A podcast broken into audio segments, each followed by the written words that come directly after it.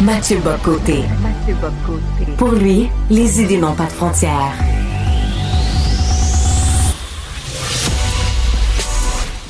Au contraire, les idées mènent le monde. Réflexion, observation, échange, critique, solution. Mathieu Bocoté. Difficile d'oublier ce qui s'est passé dans la capitale hein, à l'hiver 2022, ce fameux convoi de la liberté qui a convergé vers Ottawa, qui a paralysé la colline parlementaire, un siège qui aura duré plusieurs semaines. On avait même installé un spa devant le Parlement, quand même, faut le faire. Et là, Justin Trudeau avait fait énormément réagir en utilisant cette, euh, cette fameuse loi sur les mesures d'urgence. Ça avait été questionné. Est-ce qu'on devait absolument se rendre là où les mesures initialement prévues, comme par exemple juste que la police fasse sa job, est-ce que, est-ce que ça aurait été suffisant pour mettre fin à ce blocus-là? Là, la Cour fédérale a tranché en disant que le recours à cette loi, c'était illégal, déraisonnable et ça outrepassait ses pouvoirs législatifs. De Montréal, je rejoins à Paris Mathieu Bocoté. Salut Mathieu. Bonjour. Euh, le, Mathieu, le gouvernement Trudeau va contester ça, euh, mais quand même, c'est un jugement qui est très, très fort de sens. Non, en fait, moi, je trouve que c'est là, on entre au cœur, là, je veux pas me faire philosophe, mais on entre au cœur du politique. C'est-à-dire, qu'est-ce qu'on entend par là? Dans toutes les constitutions, quelles qu'elles soient, il existe une telle chose, une clause de l'état d'exception. Qu'est-ce que c'est l'état d'exception? C'est quand on considère que la situation dans une société est tellement déréglée, déborde tellement de partout, qu'il est nécessaire de suspendre l'ordre juridique ordinaire pour être capable de restaurer l'ordre et assurer euh, le bien public élémentaire. Bon. Ça, ça existe dans toutes les constitutions, c'est l'état, c'est la loi d'exception. Ensuite, il y a toujours une part d'arbitraire là-dedans. Parce que qui décide si nous sommes, oui ou non, dans une situation d'exception? Par définition, aucune loi d'exception ne peut prévoir toutes les situations qui justifieraient que, ah ben oui, tout est programmé, là on peut utiliser cette loi-là, là où on ne peut pas. Donc il y a toujours une part d'arbitraire là-dedans. C'est inévitable, c'est, je dirais, c'est dans la nature même de la chose, c'est dans la définition de la chose. Donc là, ça relève du bon jugement politique. Ça relève du bon jugement politique. Or là, ça nous ramène à Justin Trudeau dans les circonstances. Moi, je, la décision du juge, je trouve qu'après coup, c'est toujours facile, en fait, de savoir ce qu'on qu'on devait faire. Hein. Donc ça, j'ai quelques réserves. Mais en temps réel, faut pas oublier que des gens qui n'étaient pas que des fous s'inquiétaient de cette loi parce qu'on nous a dit les camionneurs c'était grave. Puis effectivement, il y avait une collection de crinqués là-dedans. Il y avait pas que des crinqués, mais il y avait une collection de crinqués là-dedans qui euh, rêvaient de débarquer le gouvernement et ainsi de suite. OK, OK, ça faisait partie du paysage. Mais j'aimerais seulement rappeler le contexte dans lequel on a vécu ça. C'est un contexte où des gouvernements en Occident, mais au Canada et au Québec en particulier, se donnaient le droit de suspendre l'activité sociale, l'activité économique, le droit des uns et des autres d'interagir les uns avec les autres. Un gouvernement s'est donné le droit de mettre une société en, euh, en confinement pendant des mois, sinon pendant plus d'un an, euh, plus que des mois, pendant ça, serait jugé sur déployé sur plusieurs années. Premier élément qui s'est permis, ça je donne toujours le même exemple, mais en janvier au Québec, hein, à moins 20, à moins 30, décréter un couvre-feu le soir. Non, mais le couvre-feu, à ce moment-là, dans l'année, on appelle ça la température. Donc là, c'est un gouvernement qui se permettait par ailleurs, et plus que ça, qui en appelait à la délation des uns des autres. Hein. On fallait regarder un peu si son voisin, il n'y avait pas deux, trois personnes de trop. À travers le rideau, là. Ben oui, puis là on allait, on devenait tous des petits délateurs là. Tu sais, le, le bon citoyen c'était le délateur. Alors quand on a ça, quand on pense aux excès de la période pandémique, moi, je suis parfaitement prêt à dire que les camionneurs, il y avait une part d'excès indéniable là-dedans, et il y avait des excités des crinqués mais je veux juste pas qu'on oublie l'autre dimension de tout ça, c'est que la gestion de la pandémie, je dis pas les premières semaines, les premiers mois, les six premiers mois, mettons, on savait pas. Moi, je, reviens toujours sur ça. Les six premiers mois, on était dans une espèce de flou historique, mais qu'est-ce qu'on a devant nous, et ainsi de suite.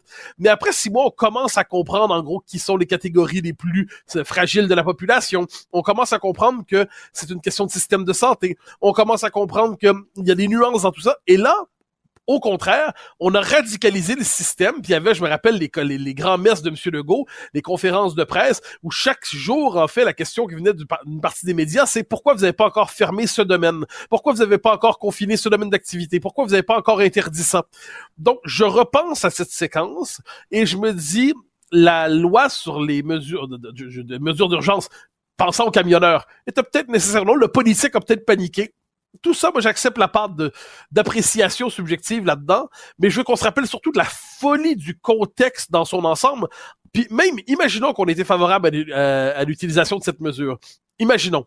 Eh bien, ça, ça donnait quand même pas le droit à mon avis, en soi, au gouvernement, par exemple, de d'avoir accès aux comptes en banque, presque les fermer ou les geler, les geler, geler les comptes en banque de ceux qui participent à ça. Je m'excuse, mais c'est, on appelle ça de la persécution politique, de la persécution politique et financière contre des gens qui étaient dans une logique de dissidence. Donc moi, puis encore une fois, j'ai pas j'ai pas l'impression, mon tempérament me laisse croire que j'ai pas tant de choses en commun que ça avec nos amis les camionneurs qui se sont rassemblés à Ottawa. Mais l'idée de se donner le droit de geler les comptes en banque de ceux qui pensent pas comme nous, euh, dans une situation comme celle-là, je trouve que ça nous montre comment partout en Occident aujourd'hui, parce que c'est pas exclusif au Canada, partout en Occident, on tend le pouvoir, l'État, le régime se donne de plus en plus le pouvoir de restreindre les libertés des citoyens qui ne pensent pas de la bonne manière. Alors, tu vois, je dis tout ça avec les, nuances nécessaires parce que ensuite je me remets dans la peau des gouvernements. S'ils ont vraiment l'impression d'avoir une insurrection devant eux, si on dit vraiment il y a une cache d'armes là, puis il y a une bande de crinqués, puis apparemment des milices américaines, bon, je comprends la réaction de panique. Je comprends aussi qu'à l'histoire de, dans l'histoire de l'utilisation de la loi sur les mesures d'urgence au Canada, qui était la loi des mesures de guerre auparavant, de mémoire, euh, le gouvernement sait aussi peser sur le bouton panique pour se donner des pleins pouvoirs pour être capable de résoudre un problème qui le dépasse. Ça, c'était le vrai en 1970. Puis manifestement, c'était peut-être vrai aussi euh, au moment de la pandémie. Mais Mathieu, moi, mon interprétation aussi des choses, c'est si la police avait fait son travail, on n'en serait jamais arrivé là. Comment se fait-il, Mathieu, que dans les jours qui ont précédé tout ça, sur toutes les tribunes, là, incluant celle-ci, on disait attention, il y a un mouvement qui s'organise sur Internet, il y a un convoi de camionneurs qui se dirige vers la colline. On les a laissés s'installer un petit peu plus, là, puis les policiers venaient les aider, là, ceux dans le spa, voulez-vous qu'on fasse un test de chlore pour vous brûler les faux Ça n'a pas de sens. Si, ben ça... ça, ce n'était pas arrivé, on n'en serait pas arrivé là. Euh, ça, bon, ma, petite hypothèse, que j'entends ce que tu dis, ma petite hypothèse là-dessus, moi, c'est que le Canada est un pays tellement pas habitué à de tels mouvements qu'il ne savait pas comment les gérer. Dire le Canada, qu'est-ce que c'est? C'est pour reprendre euh, la formule d'RBO dans sa publicité sur Viara il y a 30 ans, hein, Canada le plaisir incroyable de se coucher de bonheur. Hein, c'est le pays où il ne se passe fondamentalement jamais rien. Où il se passe des choses, mais c'est, mais c'est dans le, grand cours tranquille des choses ennuyantes. Et là, bang, on avait une espèce d'insurrection comme on n'en connaît pas vraiment au Canada, on n'en connaît pas vraiment au Québec. On était complètement déstabilisé devant ça. Puis là, effectivement, les pouvoirs publics ont fait preuve sinon de manque de, de prévoyance, soit tout le moins d'incompétence. Mais on regarde ça au final, puis on se dit derrière ce triste spectacle, il faut jamais oublier. Puis ça, je pense, mais note bien, c'est une obsession qui est la mienne. Je m'attends pas à ce que ce soit partagé par tous, mais que le moment pandémique, c'est un moment dans notre société où on a constaté que nos sociétés étaient beaucoup plus prédisposées qu'on le pensait à une certaine forme d'autoritarisme. On ne croyait pas, moi personnellement, je m'attendais pas à ce que nos sociétés soient aussi dociles en la matière. Je me souviens qu'on faisait d'ailleurs l'éloge des Québécois obéissants et tout ça. Hein, et, moi, je, pense à, ça avec une forme de d'inquiétude parce que ah, puis je me mets dans l'eau, hein, parce que sur le coup, euh, on a tous eu euh, une frousse terrible. Après ça, on se disait, ben, les mesures, oui, il en faut, mais il en faut pas trop. Puis euh, et surtout, il faut qu'elles soient temporaires. Mais là, c'est un temporaire qui durait longtemps. Mais au final, si on regarde ça, peu importe quelle était notre position en temps réel, parce qu'on avait tous un peu l'esprit confus, ou à tout le moins certains l'avaient plus que d'autres, on regarde ça. Puis moi, je pense que ça dit beaucoup sur la prédisposition à l'autoritarisme de nos sociétés. On leur disait pandémie, ben là, ok, pour sauver des vies, ben, on va tout fermer. Moi, ce que je redoute, là, tu vas voir le lien, c'est que demain, il va y avoir d'autres dans nos sociétés, d'autres grands enjeux qui vont nous remettre faire peur. La question climatique est devant nous. Elle est centrale, elle est majeure, personne en conteste l'importance. Je redoute le jour où on va nous dire, parce que tout ça est grave, fondamental, ça, peut-être faudrait-il une part de confinement climatique. Peut-être faudrait-il une forme de passeport climatique. Je dis ça, là, on va dire, t'es conspirationniste, de côté. Pas du tout. Je me contente de reprendre des propos qui circulent dans l'espace public en Europe. Ce sont des propositions qui existent déjà. L'idée où il va falloir peut-être prendre des mesures. D'ailleurs, au moment de la pandémie, on le disait, hein, on disait peut-être de telles mesures vont être nécessaires pour la suite des choses euh, sur la question climatique. Donc, je vois tout ça. Je me dis, ça doit être l'occasion de poser un regard critique sur ce que nous avons vécu pour en tirer toutes les leçons politiques. Alors, délaissons un peu la scène fédérale pour s'attarder à, ce qui se passe aussi en politique québécoise. C'est une grosse semaine. Là. On prépare la rentrée parlementaire. Mathieu, la CAQ est à Sherbrooke. Québec solidaire sera à Laval. Et les, libéraux sont à Thetford Mines. Et là, on est toujours à la recherche d'un chef, Mathieu. Et là, l'ombre de Denis Coderre qui plane dans les, dans les corridors. Ouais, ben là, franchement, je me ferai bref sur ce sujet, mais je m'en serais voulu de ne pas l'aborder. C'est vraiment le sauveur. C'est vraiment ce qu'ils ont trouvé. ils ont d'un côté Denis Coderre, qui serait le sauveur puis qui permettrait de relancer le Parti libéral. De l'autre, il y a le fils à Charret, qui veulent nous ressortir en disant apparemment être le fils de, c'est suffisant pour être désormais le chef de quelque chose.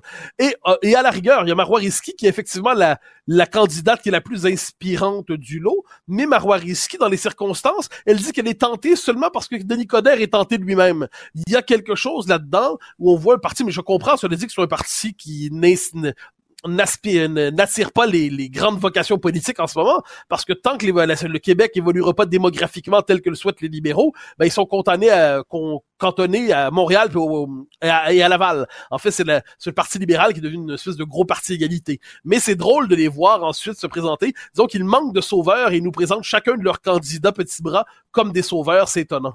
En tout cas, Mathieu, quand le journaliste a posé la question à Marois Ritsky, vous avez pensé quoi du, euh, du bilan de, de, de, maire de Montréal, de Denis Coderre? J'ai rarement vu quelqu'un rire à ce point-là dans un point de presse, moi. Mais je pense qu'on peut partager le rire à condition de, de rire aussi du bilan de Valérie Plante. oui, oui, il y a quand même matière. Tu, tu veux réagir euh, à un texte signé de, de Régis Labaume euh, qui, qui était titré En attendant un autre Godin. Ça t'a interpellé? Ouais, parce que franchement, la bombe, bon, qui était un bon maire de Québec lorsqu'il l'était, là, il, il s'est fait une spécialité dans ses chroniques dans la presse de traiter les Québécois de racistes à demi-mot, ou quelquefois très clairement. Ah euh, en 2020, il avait fait un papier, moi je trouve, ben oui, parce qu'il ne cesse de dire, euh, je, résume la chose, son propos est le suivant. Les Québécois prennent conscience qu'effectivement, les, euh, les francophones, à cause de l'immigration, vont devenir, un jour, seront plus assez nombreux au Québec pour élire les gouvernements, ce qui, dans n'importe quel pays du monde, serait une inquiétude. si on disait les Italiens seront plus assez nombreux pour élire leur propre gouvernement, les Danois, les Suédois, tout le monde paniquerait. Là-bas, me dit, voit ça pour le Québec, mais il dit, ah, ah ben tout ça, ça va réveiller du racisme chez les Québécois. Puis lui, ce qui l'inquiète, c'est pas la dépossession électorale et démographique à venir des Québécois francophones, c'est qu'il dit que ça va provoquer du racisme. Puis on comprend à le lire que la définition qu'il a du racisme est de plus en plus large. Et là, on voit son propos sur le débat actuel sur l'immigration. Puis plutôt que de s'inquiéter de seuils qui dépassent nos capacités d'accueil, il dit qu'il voit des métastases racistes partout dans notre société. Je pense que Régis Labombe devrait euh, prendre une camomille en la matière et devrait cesser d'accuser à demi-mot ou clairement les Québécois francophones de racisme, comme il en a la tentation trop souvent, ou alors il attaque les partis nationalistes en les, accusant eux aussi de racisme. Je trouve que ce type d'accusation de la part de l'ancien maire de Québec, qui est une figure politique importante de notre histoire récente, je trouve que ces accusations à répétition disent beaucoup plus sur ses propres frayeurs et son désir à tout prix d'appartenir à, l'élite mondaine qu'il qu'il espère euh, rejoindre ou qu'il a rejoint, davantage qu'une lucidité sur l'évolution démographique et politique du Québec. Mathieu, je te cède l'antenne. Bon épisode. Merci. Mathieu Bob Côté. Mathieu Bob Côté. Il réveille les esprits endormis.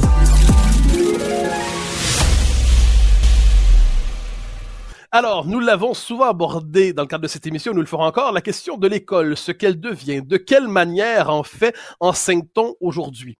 Et pour en parler aujourd'hui, nous recevrons une enseignante française, mais je me permets de le dire tout de suite, c'est le fruit d'une conversation il y a quelques semaines avec elle. Bonjour, c'est Ophélie Rock, bonjour.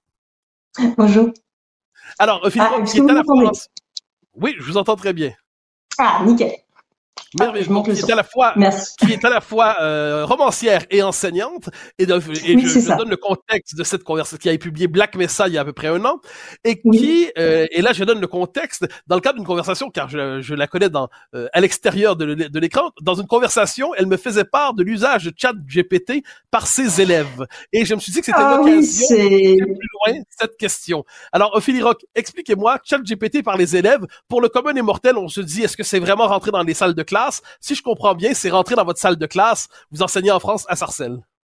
Oui, euh, alors non seulement c'est rentré dans les salles de classe, mais c'est entré et ça va en s'aggravant. C'est-à-dire qu'au début, il y a 3-4 ans, euh, bon, les enfants avaient déjà tendance à vouloir euh, aller plagier un petit peu sur Internet, mais c'était pas systématique et on arrivait quand même à avoir des, des, des devoirs qui certes plagient des sites, mais il y avait un, bon, une volonté, un petit peu de réflexion, de choses comme ça. Depuis que ChatGPT est arrivé, euh, on a de plus en plus euh, une volonté des enfants en fait de ne pas du tout du tout, du tout vouloir réfléchir par eux-mêmes. Et c'est quelque chose qui touche aussi bien les collégiens euh, que les lycéens. Et, je pense que le fait que ça touche aussi bien les collégiens que les lycéens euh, prouve qu'on est quand même passé dans une génération qui est quand même complètement différente de la nôtre, c'est-à-dire ou même différente il y a 5-6 ans. Euh, maintenant, il y a une vraie volonté, alors même que ChatGPT est quelque chose qui est souvent peu performant, d'un enfant de dire je ne ferai pas le travail, je laisse la machine le faire à ma place. Et ce qui est un petit peu embêtant, c'est que finalement, l'usage de ChatGPT, euh, bah, quand vous demandez simplement euh, pour faire un exposé, de demander des, informations, pourquoi pas C'est pas bon, mais c'est pas encore complètement aberrant. Le souci, c'est que maintenant, quand vous avez des lycéens, on n'arrive plus à leur faire faire des commentaires composés parce qu'en en fait, bah, il n'y a aucune volonté d'approfondissement. Et, à mon sens, ChatGPT euh, est problématique là-dessus, en fait. Alors, donnez-nous des repères pour les Québécois. Les collégiens et lycéens, c'est à peu près quel âge? Oui, alors le collège, c'est des enfants qui ont entre 10 et, 14-15 ans, et le lycée, euh, c'est à partir de 15 ans à 18, 19 ans, en fait. Et euh, on a de plus en plus de... Oui, alors je vous relance que vous avez donc des élèves qui arrivent et qui euh, donc font appel à ChatGPT, mais ils n'ont pas conscience faisant cela qu'ils dans, qu'ils font du plagiat. Ils n'ont pas l'impression de ne pas faire le devoir ou le travail qui leur est demandé? Euh, en fait, je pense même pas parce que moi j'ai déjà eu, par exemple, bah, il, y a, deux semaines, un, élève euh, qui d'habitude fait des choses qui sont plutôt pas mal quand il le fait en classe par lui-même et qui là me sort une rédaction. C'est-à-dire que ChatGPT c'est aussi bien pour répondre à des questions que pour faire une rédaction, que pour essayer de faire un plan. Enfin, c'est vraiment toutes les matières confondues et, peu importe euh, finalement euh, ce qu'on leur demande de faire, il y a cette tentative de, toute façon de, passer outre. Et, et comme c'est, si vous voulez, c'est quelque chose de légal dans, dans leur tête, ben pour eux, ils voyaient pas trop où est le problème. En fait, ça existe, donc il faut l'utiliser. Et à la limite, il serait bien bête de pas l'utiliser. Euh, donc, on a de plus en plus en fait des enfants qui, quand ils se font cramer, parce qu'ils se font souvent prendre, hein, je veux dire, c'est ça se voit que c'est une machine qui fait. Euh, il n'y a pas d'excuses, il n'y a pas de ah, je suis désolée, il n'y a pas non plus de remise en question dans le sens bon bah la prochaine fois je le ferai par moi-même. C'est-à-dire que on a à chaque fois euh, exactement des enfants qui réutilisent ChatGPT de manière constante et à un tel point que, et ça c'est, je pense, un peu embêtant, c'est que que vous soyez au collège ou que vous soyez au lycée, euh, eh bien, on ne peut plus donner de devoir à la maison, puisque de toute façon, dès qu'on donnait un devoir à la maison, c'était pas l'enfant qui le faisait. Donc, à un moment, en fait, ça ne sert à rien. Et ça, c'est vraiment problématique, c'est qu'on ne puisse plus faire confiance à l'élève. C'est-à-dire qu'on un devoir à la maison égale plagiat. Donc, à un moment, pour les apprentissages sur le long terme, c'est compliqué quand finalement, moi, je me souviens à mon époque, on faisait euh, un commentaire de texte, ben, on le faisait à la maison, on se trompait une fois, deux fois, trois fois, et puis au bout d'un moment, on apprenait. Là, il n'y a plus de travail à la maison. Or, le travail à la maison, ben, c'est le travail de l'apprentissage finalement. Donc, le fait qu'il n'y en ait plus du tout, de travail à la maison, c'est-à-dire que l'école non seulement doit en plus souvent gérer euh, les cadres d'éducation qui n'est pas le nôtre, mais en plus on doit faire à la fois le travail en classe et le travail à, la maison, et, tout ça avec des, temps euh, qui sont exactement les mêmes. Donc en fait, on, on, se retrouve de plus en plus face à une situation où on ne sait plus trop comment faire en fait. C'est-à-dire que le temps nous est vraiment compté pour le coup. Et, et, le rythme d'adoption de, de ChatGPT, ce que je devine, c'est arrivé. Euh, le commun est mortel, les gens de mon âge, ça comme ça, euh, savent que c'est, on, sait que ça existe, euh, on sait que ça va finir par travailler la société, mais on n'a pas nécessairement pris conscience de l'ampleur du phénomène. Et si je comprends bien vous entendre, c'est, c'est très présent dans les classes. Vous me parlez pas d'exception ici, vous ne ah parlez pas de quelques cas. Non, non, non. Euh, moi, je sais que mes collègues, euh, beaucoup ne connaissaient pas ChatGPT, euh, mais au tout début, hein, quand ça arrivait, mais ils trouvaient quand même qu'il y avait une anomalie, c'est-à-dire ils trouvaient que les copies étaient bizarrement, enfin un petit peu robotique en fait. Et, et donc en fait, donc j'ai montré à certains de mes collègues en effet euh, bah, comment on faisait ChatGPT. Donc en fait, ils sont partagés au début entre l'émerveillement et puis la, la, frayeur parce que la première fois c'est très drôle de regarder euh, ChatGPT euh, faire quelque chose parce que c'est c'est il y a quelque chose de quasiment magique, c'est c'est quasiment de la de la mystique en fait. Euh, mais euh, les enfants non seulement ont compris tout de suite que ChatGPT allait pouvoir leur être utile dans leur tête et et ceci, que vous ayez de la sixième, c'est-à-dire 9 ans, c'est tôt 9 ans pour déjà faire confiance à une machine. Et à l'inverse de l'adulte, euh, il y a une volonté en fait de dire à quoi ça sert d'apprendre? Bon, ça, ça faisait déjà quelques années qu'il se posait la question visiblement. Mais là, c'est à quoi ça sert de penser par soi-même, puisque au fond, ce qui faisait la caractéristique de l'humain, c'est-à-dire bah, tenter d'apporter une réponse par soi-même, n'est plus du tout, mais alors plus du tout finalement euh, une préoccupation. Quand on essaie de discuter avec eux en disant écoute, tu vois bien, c'est pas terrible, je comprends pas pourquoi tu fais ça, et à chaque fois tu te fais prendre. Euh, il y a un côté où on vous dit mais vous êtes un dinosaure. ChatGPT, vous savez, vous avez bien vu Madame euh, dans les illustrateurs, bientôt ils auront plus de métier, bientôt vous-même vous aurez plus de métier, ça sera une machine qui fera court. C'est-à-dire que je pense aussi que ça prouve un désenchantement.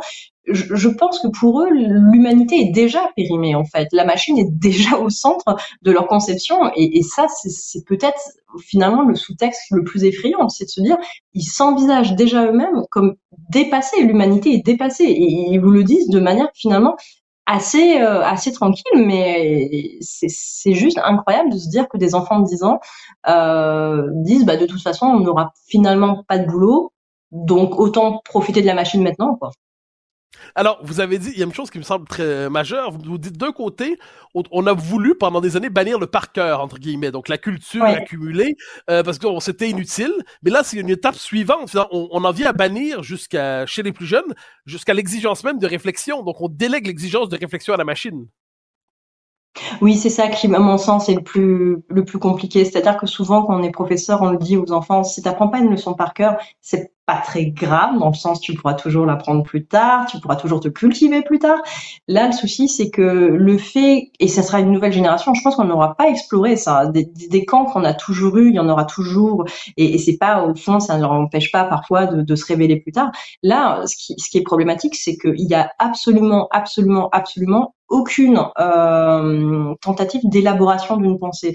Et ça, c'est gênant. Moi, je, je, je, j'enseigne depuis six ans et j'ai vu vraiment sur les classes de, de, de première, euh, là où on commence à faire euh, bah, des commentaires composés qui demandent de la rigueur et qui demandent 5, 6, 7 pages, euh, des enfants qui non seulement n'y arrivent pas parce que bah, ils pratiquent pas à la maison, mais qui en fait n'arrivent même pas à dépasser la première page. C'est-à-dire que il y a quelque chose de l'ordre du renoncement en disant bah j'y arrive pas. Euh, et, et, et, on a de plus en plus moi je trouve des des enfants qui sont en perdition et, et, pour les études supérieures, je ne sais pas comment vous pouvez faire des études supérieures si vous n'êtes pas capable euh, tout simplement de construire une pensée. Donc ça, c'est embêtant et, et c'est un peu effrayant de se dire que pour l'instant, on n'a pas la parade. C'est-à-dire que là, l'école a fait un, choix qui est finalement un choix. Euh, il y a des circulaires un petit peu qui, qui, qui enfin voilà, qui, qui étaient un petit peu euh, envoyés par le ministère, qui disaient bon bah on peut pas contrôler chat GPT parce qu'on peut pas être dans les, les familles. Euh, et ben du coup, la solution, c'est on ne met pas de notes parce qu'on ne peut pas mettre de zéro. Or, euh, moi, un travail comme ça, bah, je suis désolée, mais c'est un zéro. C'est-à-dire que quand la personne ne fait rien, bah, on peut pas euh, tout simplement euh, noter. C'est pas possible. La personne n'a pas fait d'effort, donc on note pas. Et ce qui se passe, c'est que bah, l'éducation dit on ne peut pas gérer. Bon, bah, on ne fait plus de devoirs et on ne fait plus de DM, c'est-à-dire les devoirs à la maison.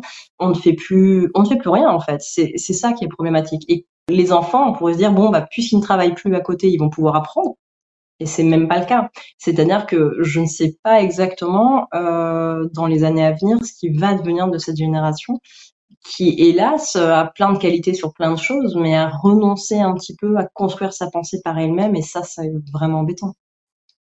Il nous reste à peu près une minute, une question euh, sur le mode peut-on s'en sortir? Est-ce que vous voyez par ailleurs de ces jeunes qui sont qui passent par ChatGPT et vous réussissez à les convaincre d'une manière ou de l'autre que ne fais pas ça, c'est une solution de facilité, mais en fait tu te perds avec cela. On peut en sauver, vous en avez sauvé, c'est encore jouable?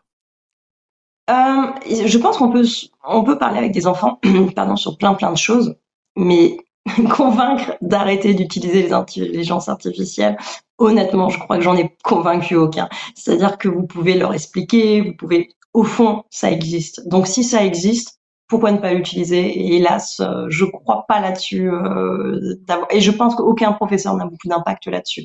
Euh, là-dessus, la société, hélas, nous a dépassés et je pense qu'il n'y a plus grand-chose à faire. Et un, dernier mot, les professeurs sont pour la plupart euh, fatalistes devant cela, désespérés, ou s'imagine qu'il y a encore une bataille à mener? Non, il n'y a plus de bataille là-dessus. La bataille, elle peut se mener sur d'autres choses, elle peut se mener sur, euh, une tentative de, de, de récupérer l'attention des enfants en classe, elle peut, mais ce qui a accès à la maison, enfin ce qui se passe à la maison, nous on n'y a pas accès. Donc dès qu'on n'y a pas accès, hélas, euh, c'est très très compliqué. On peut parler, on peut discuter avec eux, on peut faire ce qu'on souhaite, mais vous n'empêcherez pas un enfant qui a accès à, Internet tout le temps sur son portable ou à travers un ordinateur d'utiliser. Et d'ailleurs, beaucoup le disent, disent non, mais je me suis un peu inspiré. Et puis le un peu inspiré, en fait, c'est qu'ils le disent eux-mêmes, ils ne savent même plus reformuler les phrases. C'est-à-dire qu'avant, on trichait, on, parfois on, reformulait les phrases. Maintenant, vous avez du copier-coller euh, qui est vraiment, euh, enfin, en disant oui, mais pourquoi j'aurais pris le temps de reformuler? Au fond, euh, c'était comme ça, c'était comme ça. C'est la machine. Elle est, elle est forcément à la raison, la machine. Et ça, c'est quelque chose qui est assez incroyable de voir qu'on n'arrive pas à leur dire que la machine elle a pas raison et que la machine elle sait pas raisonner en fait que c'est juste quelque chose qui recrache les choses donc bon moi je, pense que mes collègues sont un peu comme moi c'est à dire que on, on, essaie de faire au mieux mais pour l'instant peut-être qu'un jour on trouvera une solution mais pour l'instant je crois qu'elle n'est pas encore trouvée et que l'éducation nationale elle-même ne sait plus comment réagir face à ça alors, Ophélie Rock, sur ces paroles inquiètes, je vous remercie pour votre passage à Cube Radio. Je rappelle le titre de votre roman, Black Mesa. Merci infiniment. Oui, oui, oui, n'hésitez pas à lire. Chef d'orchestre d'une symphonie intellectuelle, les mots et la pensée sont toujours en harmonie. Mathieu Bock, côté, côté.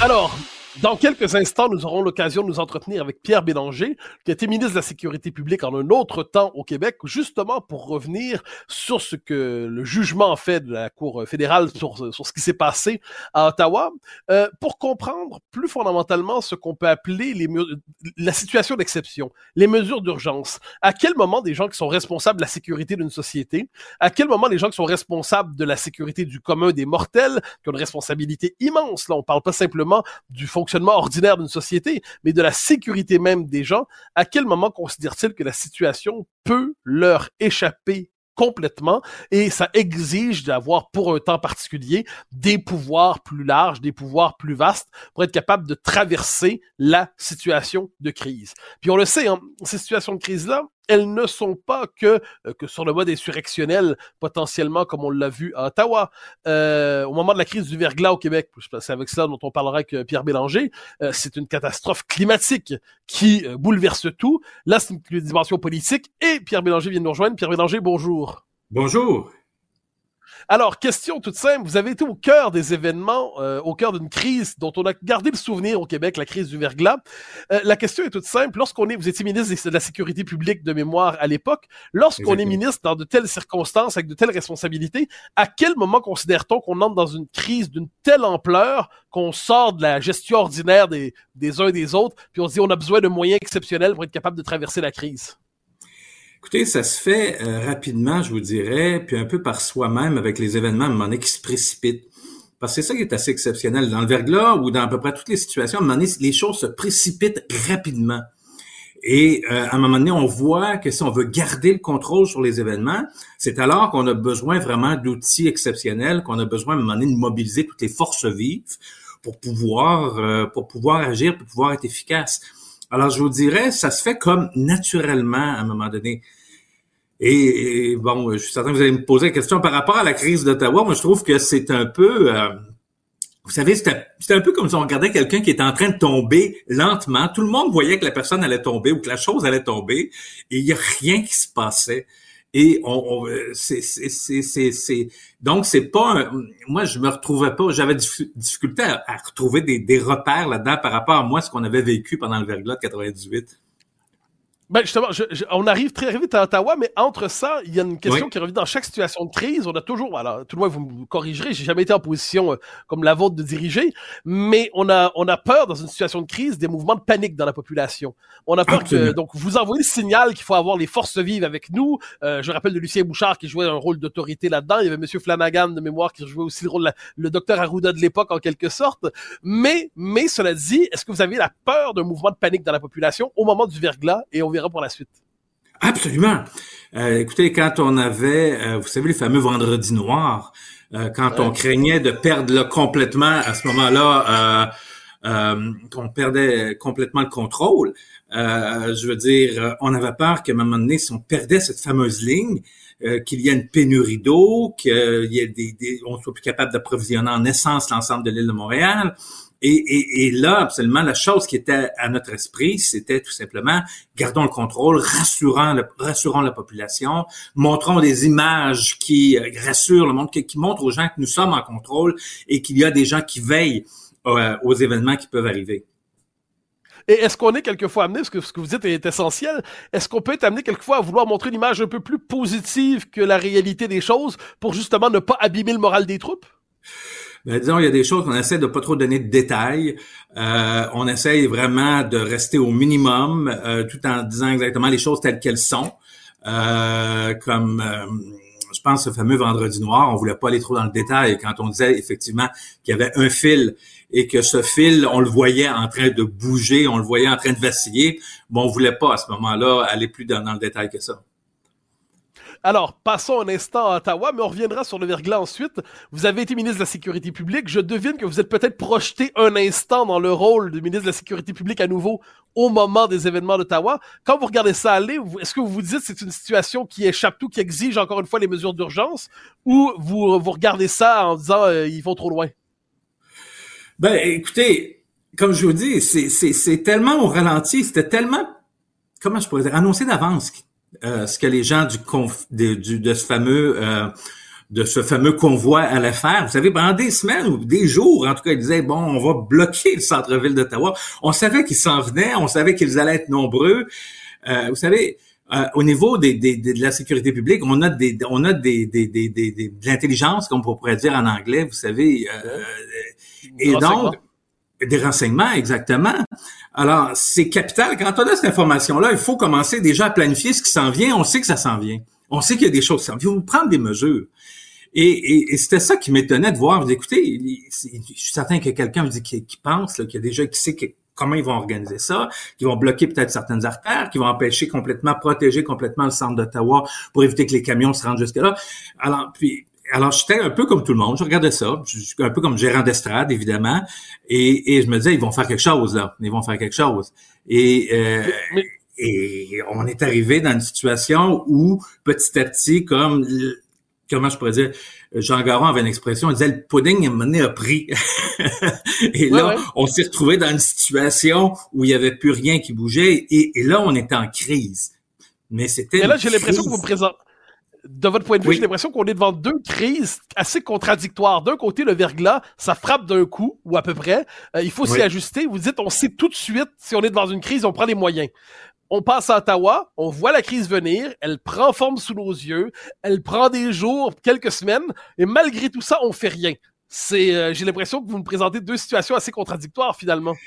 Ben, oui, c'est pour ça que euh, je vais vous avouer honnêtement, je suis pas vraiment surpris du jugement hier de la Cour fédérale parce que il y avait tellement de choses qui pouvaient être, en tout cas, pensées ou tentées avant d'en arriver à une telle situation.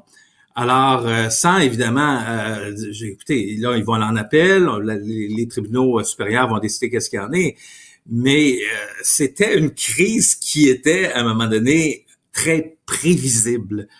Et, et, et, il y a énormément d'outils euh, qui sont euh, qui sont qui sont à, comment je pourrais dire à la portée de, de bien des intervenants. C'est pas comme une crise comme le verglas. Le verglas, à un moment donné, ça tombe, les, les, les fils tombent. À un moment donné, vous n'avez pas de pouvoir là-dessus. C'est la nature qui guide, à un moment donné, la, la, la, la, crise qui va vous frapper de plein fouet et que vous allez avoir à gérer. Là, on n'est pas du tout dans ce genre de situation-là on n'est pas c'est une, une, chose qui est en mouvement avec une euh, et, et, et, qui vous et qui vous frappe, mais on s'y attendait. Alors, est-ce que vous avez à l'esprit d'autres... Donc, on a un côté situation, euh, vous avez dit la nature qui nous frappe, les éléments qui se déchaînent. De l'autre côté, il y a l'insurrection politique. À tout le moins, c'est comme ça que ça s'est vécu à Ottawa. Est-ce que vous voyez dans l'entre-deux, donc d'un côté c'est la nature, de l'autre côté c'est la volonté politique, dans l'entre-deux, voyez-vous d'autres situations de crise de cette ampleur où l'État peut avoir à suspendre encore une fois l'ordre ordinaire des choses et avoir des mesures d'urgence, euh, quelle que soit la manière dont on les nomme? Ben bon, moi je pense toujours à des attentats. Euh, s'il y a des attentats, euh, c'est un peu, on peut apparenter ça à ce moment-là un peu à des, des, des, circonstances exceptionnelles au niveau de la nature. Euh, je tiens à vous rappeler que le Québec a eu à faire face un peu à ce genre d'événement-là. Vous vous souvenez que quand on avait, à un moment donné, c'était mon, mon collègue Ménard qui, qui était ministre de la Sécurité publique, puis on avait une réunion à Québec, euh, je me souviens pas si c'était à la COP ou quelque chose comme ça, puis en tout cas, à un moment donné, ça avait beaucoup brassé, et M. Maître Ménard était allé au front pour euh, vraiment, là, euh, pour prendre politiquement la charge, la, prendre le, contrôle de la situation. Et on savait que ça s'en venait. Il y avait eu des mesures qui avaient été prises. Il y avait une coordination des différentes forces policières qui étaient là. Est-ce que quelqu'un est capable de nommer, je vous donne un exemple, est-ce que quelqu'un est capable de nommer qui était le ministre de la Sécurité publique pendant cette crise-là à Ottawa? Moi, je pense qu'on l'a pas vu. Est-ce qu'on a vu quelqu'un prendre en charge politiquement la situation, euh, l'événement qui est arrivé? Moi, j'ai vu personne on se demande à un moment donné, est-ce que ce sont les policiers, est-ce que ce sont les gens, les fonctionnaires qui sont en charge de gérer cette crise? Puis là, maintenant, on voit le premier ministre qui arrive, puis là, le premier ministre déclare l'état des mesures exceptionnelles. C'est, c'était comme un, un mauvais scénario. J'ai l'impression que c'était un scénario de film qui était un peu comme on avait manqué des bouts, où il manquait certains, certaines, certaines parties pour arriver à la conclusion.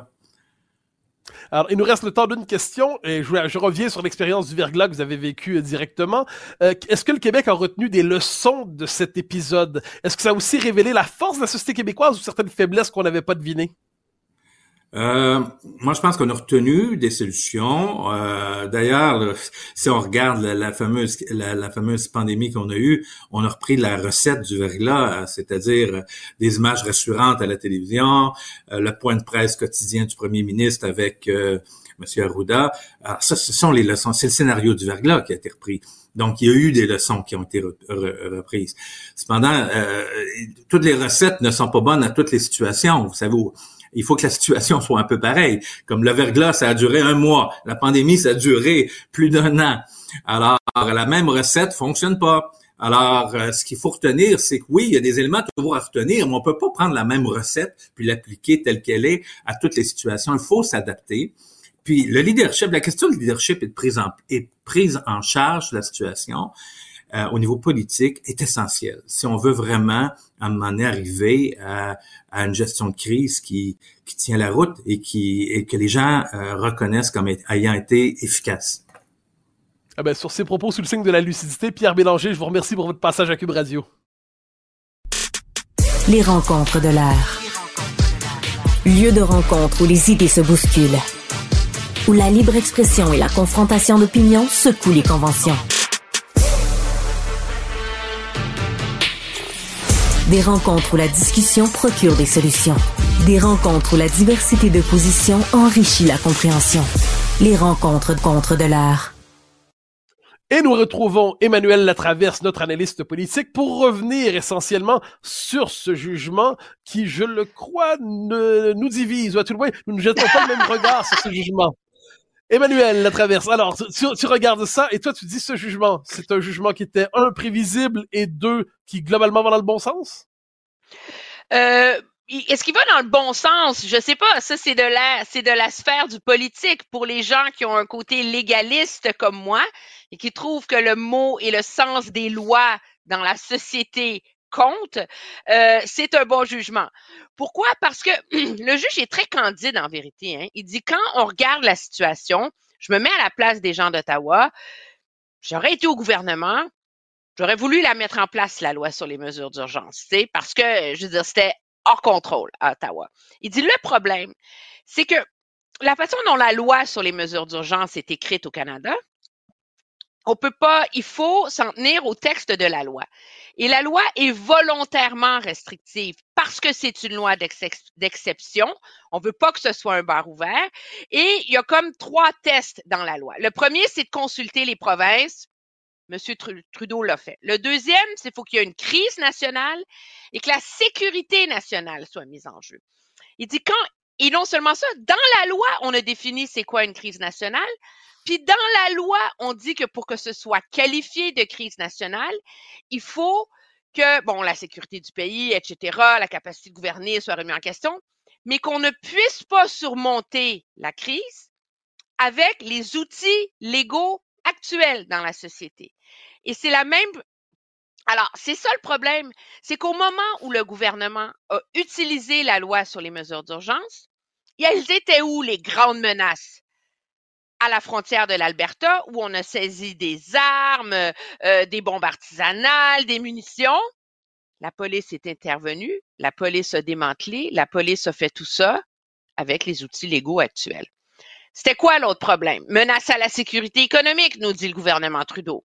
Le pont Ambassador à Windsor, le Peace Bridge à Fort Erie, l'autre pont euh, à Sarnia, les blocus ont tous été démantelés et la situation s'est réglée par les forces de l'ordre avec les lois actuelles. Alors, le, le juge, il dit, ça se peut pas se qualifier comme une crise nationale parce que les outils étaient là et on pouvait les utiliser et non seulement ça, on les a utilisés. C'est quoi l'autre enjeu? C'est la menace à la sécurité nationale. Puis là, c'est là que ça devient intéressant, c'est qu'il dit que la loi, telle qu'elle est écrite, dit que il y a plein de façons d'interpréter c'est quoi la sécurité nationale, on s'entend. Ben voilà. C'est écrit noir sur blanc dans la loi qu'il faut prendre la définition de la loi sur le SCRS. Mais il dit, la situation dans laquelle on était, c'était, il y avait une menace à la sécurité économique, à tout ça, mais c'est pas, ça répond pas à la définition du SCRS. Puis pire que ça, même le chef du SCRS reconnaît que l'État, la, menace à la sécurité nationale qui planait sur les pays n'était pas celle telle que définie dans la loi sur le SCRS. Donc, le juge, il dit, c'est pas que je trouve que le gouvernement n'a pas eu raison, c'est que selon la loi et selon l'interprétation qu'il faut donner à la propre loi, il n'y a pas d'interprétation, c'est écrit noir sur blanc. Bon, alors, on arrive au point central. Euh, Dieu sait que j'étais pas le, comment dire, l'amoureux absolu des mesures sanitaires, loin de là, mais je, sur la question de la loi d'exception, par définition, dans tous les pays du monde, dans une constitution, la loi d'exception. Sauf Canada. À l'instant, par définition, une loi d'exception contient, par définition, contient la possibilité qu'il y a des, des, des une part d'arbitraire, en fait. Il y a des scénarios qui sont pas prévus. Et c'est pour ça que c'est une décision hautement politique et qui ne cadre pas avec un esprit strictement juridique. C'est que quelquefois, le droit n'avait pas prévu l'inattendu et dès lors, le politique reprend le, le, dessus et peut décréter que c'est une situation d'exception euh, et de ce point de vue, la question de, il y a toujours une marge d'interprétation qui est le propre des dirigeants. Euh, J'étais pas particulièrement favorable à l'utilisation de cette loi, mais du point de vue de la, du, politique, je vois pas en quoi c'est ina... où est la surprise dans le fait qu'une mesure d'exception soit devant une situation absolument exceptionnelle? J'ai deux mots pour toi, Chris d'octobre. C'est parce que la, ah, avant cette loi-là, l'équivalent de cette loi d'exception au Canada, c'était la loi sur les mesures de guerre, qui contenait une part d'arbitraire, parce que c'était une loi d'exception, il fallait laisser la marge de manœuvre au gouvernement pour intervenir quand vraiment on perdait le contrôle puis il y avait une menace. C'était la loi telle qu'elle était. Ça donnait l'intervention du gouvernement euh, Trudeau père à l'époque au Québec pendant la crise d'octobre, avec les conséquences politiques, la levée de boucliers et tout ça qui s'en est suivi, comme quoi il y avait eu des abus, la loi était trop floue, ça n'a pas de bon sens. Oui, oui, oui, c'est l'occupation militaire du Québec. Oui, non, mais Qu'est-ce qui est arrivé? Non, mais c'est comme tel, c'est factuellement. à son arrivée au pouvoir, le gouvernement Mulroney a dit c'est vrai que la loi sur les mesures de guerre est trop floue. Alors, on va adopter une loi sur les mesures d'urgence, puis on va, on va la resserrer, cette loi-là. Alors, la réalité, c'est que moi, que je veux bien que théoriquement, une loi d'exception doive contenir des marges de manœuvre. La, la possibilité de l'exception. La possibilité de l'exception. Je suis entièrement d'accord avec toi. Le problème, c'est que nous, au Canada, à l'époque, on a décidé que notre loi d'exception, il n'y en aurait pas de marge de manœuvre dedans. Alors, à un moment donné, c'est ça la réalité. On a volontairement mis la définition de sécurité nationale du SCRS dans la loi à l'époque pour s'assurer que ce soit l'ultime, précise, minuscule exception, puis que sinon on ne pourrait pas l'utiliser. Alors, c'est ça le problème. Puis c'est tellement le problème. Et c'est là que ça devient intéressant, c'est que il y a quand même eu la commission d'enquête sur l'utilisation de la loi sur les mesures d'urgence, parce que la loi dit si elle est utilisée, il faut qu'il y ait une enquête indépendante. C'est l'enquête du juge Rouleau. Puis le juge Rouleau, au terme de l'exercice, il dit le problème avec tout ça, c'est la définition de sécurité nationale du SCRS dans la loi, qui est, à mon avis, beaucoup trop restrictive, qui ne répond plus à la réalité d'aujourd'hui. Mais dans le contexte, je vais donner le bénéfice du doute au gouvernement. Mais ma première recommandation comme juge, c'est d'aller réécrire la loi parce qu'elle est trop restrictive. Alors là, ça, c'est un contexte d'enquête publique. Après ça, tu as le contexte de la Cour fédérale qui a un recours de la part d'associations de liberté civile, Mhm. euh, de la part de, de manifestants, des camionneurs. Lui, le juge, sa job, c'est d'interpréter la loi selon le sens de comment la loi est écrite. Et la loi laisse pas vraiment de marge à l'interprétation. Alors, Bon, c'est ben, ça alors- le problème en vérité. Puis, on y est. Vas-y, je vais. Alors, parce qu'on arrive aux, aux impacts politiques bientôt, mais si je suis ton analyse, euh, pour toi, donc, les camionneurs ont été victimes de persécutions politiques. Ils n'ont pas été victimes. De- ben, Ils ont été victimes d'arbitraire absolument sur la question de la saisie des comptes de banque. Ça, je veux Ben, dire. Donc, c'est clair. donc c'est une persécution politique. Ben, je Pour peu que le mot veuille dire quelque Ouais, chose. Non, non, mais c'est non, c'est pas parce que t'es, tu es soumis à une fermer le compte de banque de gens, fermer les comptes de banque de gens qui sont simplement en désaccord avec le gouvernement, c'est si c'est pas une persécution, c'est quoi une persécution d'une une société démocratique comme la nôtre, à part le fait de tabasser les gens dans les rues? Moi, je pense que le, le gouvernement aurait pu fermer les comptes de banque. Ça aurait pu se défendre s'il avait adopté une formulation qui excluait l'arbitraire. Et c'est là, en plus, le problème dans la façon dont ça a été fait. C'est que il y a 250 quelques comptes de banque qui ont été fermés et le responsable de la GRC lui-même dit qu'il n'y avait aucun barème et aucun critère pour décider les comptes de banque de qui on fermait. C'est te dire l'ampleur de l'arbitraire que le gouvernement a mis dans cette loi-là. Et moi, c'est là que j'en ai contre l'utilisation de la loi sur les mesures d'urgence. C'est que la loi sur les mesures d'urgence est supposée être utilisée pour une crise nationale où la sécurité nationale est en jeu. Est-ce que c'est supposé être instrumentalisé pour couvrir l'incompétence de un, des forces policières d'Ottawa, ça, tu pourrais dire oui, puisque là, le gouvernement a récupéré le plat, faut bien qu'il gère le problème. Mais est-ce que c'est aussi supposé être instrumentalisé pour sauver la peau d'un gouvernement qui a mal géré cette crise-là depuis le début? Parce qu'il faut se remettre dans le contexte. Au début, le gouvernement Trudeau, il trouvait ça très rigolo, les camionneurs qui débarquaient en ville, parce que c'était une façon de diviser les conservateurs, c'est une façon de les démoniser, c'était une façon de les, de les, de les stigmatiser. Après ça, il faut se rappeler le point de presse de M. Trudeau qui dit la ville est remplie de gens qui pensent comme on ne devrait pas penser. Et c'est honteux de la part des conservateurs de les appuyer. Deux ans plus tard, on regarde ça d'une façon bien différente. Alors, le gouvernement, pendant tout ce temps-là, pendant que ça s'est envenimé, pendant qu'ils sont organisés, qu'ils ont monté des jacuzzis, qu'ils ont fait des parties, qu'ils sont fait des chaînes d'approvisionnement de pétrole pour faire chauffer leurs camions, le gouvernement, il était mort de rire. Il était assis les deux pieds sur le pouf en train de se dire, ah, ah, ah, vous comprenez, ce n'est pas notre responsabilité comme gouvernement fédéral. C'est à la ville et à la province de s'en occuper. Puis quand est-ce qu'ils sont réveillés? Ils sont réveillés le jour où le président Biden a pris le téléphone puis a dit, écoutez les amis, là, gérez vos affaires. Alors là, tout d'un coup, panique en la demeure. Le ministre de la Justice et le ministre de la Sécurité publique arrêtent de s'envoyer des textos en faisant des jokes, parce que c'est aussi ça qu'on a, qu'on a découvert pendant l'enquête sur les mesures d'urgence. Et là, péril en la demeure, il faut mettre sur pied le comité de crise du gouvernement et se saisir de la question. Puis là, ben, rendu là, ça fait trois semaines que ça dure. Le bordel est tellement pogné que tout d'un coup, le gouvernement, il décide de rouler le dé puis de dire ah, c'est limite cette histoire-là de mesures d'urgence, mais regarde, tant pis, c'est la seule affaire qui nous reste. C'est ça qui est arrivé. Alors, est-ce que c'est légitime d'utiliser une loi d'exception pour couvrir l'incurie d'un gouvernement dans une situation qui aurait dû être prise au sérieux dès le début? Moi, je trouve que c'est ça la question que soulèvent ces deux jugements-là.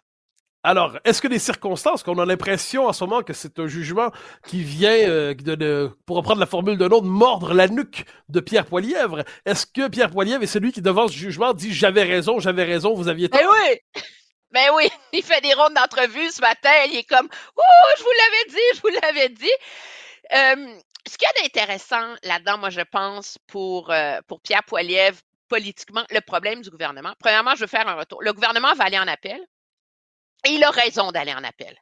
OK, malgré tout ce que je viens de dire, parce que c'est quand même une loi qui, on l'a compris maintenant, est tellement restrictive qu'on ne sait plus si on peut vraiment l'utiliser dans le monde d'aujourd'hui. Puis c'est la première fois qu'elle était utilisée, donc pourquoi pas y voir clair. Il y a un juge qui dit que c'était correct, l'autre juge dit que c'était pas correct de l'utiliser. Ben on va pousser ça jusqu'au bout, puis on va en avoir le fin mot, puis au moins après ça, on aura des barèmes plus claire sur est-ce qu'on peut l'utiliser dans quelles circonstances ou est-ce qu'il faut la réécrire. Ça, c'est ce qu'il y a de plus important. Deuxièmement, politiquement, c'est sûr que Pierre Poilievre, c'est un avantage pour lui sur deux plans. De un, ça vient légitimer son opinion et sa décision de voter contre la loi sur les mesures d'urgence. Et il n'est pas le seul à avoir voté contre, il faut quand même le rappeler. Le Bloc québécois aussi a voté contre. Bien sûr. Pour les mêmes raisons, exactement. Et deuxièmement, on va voir émerger dans le discours de Pierre Poilievre, parce que c'est le fun de dire la juste inflation, puis c'est la faute de Justin Trudeau, mais il est en train de saisir l'état de ce début d'année 2024 pour mettre comme argument quel dossier est-ce que le gouvernement n'a pas Complètement raté. Complètement raté. Merci, t'es gentil. Je vis avec une ado, là. Des fois, c'est ça le problème. Euh, et là, il peut dire l'inflation, le logement, l'immigration. Et là, il va dire la crise la plus grave auquel son gouvernement était confronté. Encore là, son réflexe, ça a été le mauvais. Alors, moi, je vois ça en termes politiques, ça permet aux conservateurs d'avoir une assise légale pour dire qu'ils avaient raison puis que c'est pas des radicaux, des conspirationnistes puis des antivax. Puis deuxièmement, c'est un argument de plus dans leur argumentaire que eux veulent présenter au Québec, au, aux, Canadiens, comme quoi le problème fondamental du gouvernement Trudeau, c'est un problème d'incompétence, c'est un problème de faiblesse, si on veut. Et ça, ben, ça rentre encore dans la colonne des plus. Puis je veux dire, le gouvernement en est bien conscient parce que moi, j'ai rarement vu un des ministres seniors du gouvernement se ruer devant des micros aussi rapidement pour dire qu'ils portaient une cause aussi importante en appel qu'on l'a vu hier. Le jugement était à peine tombé, la nouvelle était à peine sortie, que 15 minutes plus tard, la vice-première ministre, le ministre de la Sécurité publique, le ministre de la Justice étaient devant un micro en train d'expliquer que oui, c'était légitime, ils ont fait l'impossible, etc., puis il fallait aller en appel. On s'entend, il n'y a pas eu des grosses délibérations au Conseil des ministres autour de celle-là. Je retiens de cette dernière réflexion que le politique prime toujours sur le droit parce que plusieurs interprétations du droit sont possibles et finalement le politique tranche. Je devine que c'était pas ta conclusion, cela dit. Le politique tranche, mais il doit le faire en respectant les lois. Puis moi, là, ce que je retiens de ça, c'est que la loi sur les mesures d'urgence au Canada devrait être réécrite justement pour mieux refléter la réalité d'aujourd'hui et donner la marge de manœuvre de trancher, ce qui n'existe pas dans la loi actuelle. Donc, dans le fond, nous aurons l'occasion de poursuivre. C'est juste que moi, je dis qu'il faut bien faire les choses. Oui, puis moi, pour moi, quant à moi, le droit, c'est objet de tant d'interprétation qu'il demeure toujours finalement politique. Nous aurons l'occasion d'en reparler dans les prochains jours, je n'en doute pas. Emmanuel Latraverse, merci infiniment. On se reparle demain. À demain, au revoir. Chers amis, c'était un plaisir de vous retrouver encore aujourd'hui et nous nous retrouvons demain à la même heure et j'ai le plaisir de céder l'antenne et le micro à Richard Martineau pour la suite de nos programmes. Kid.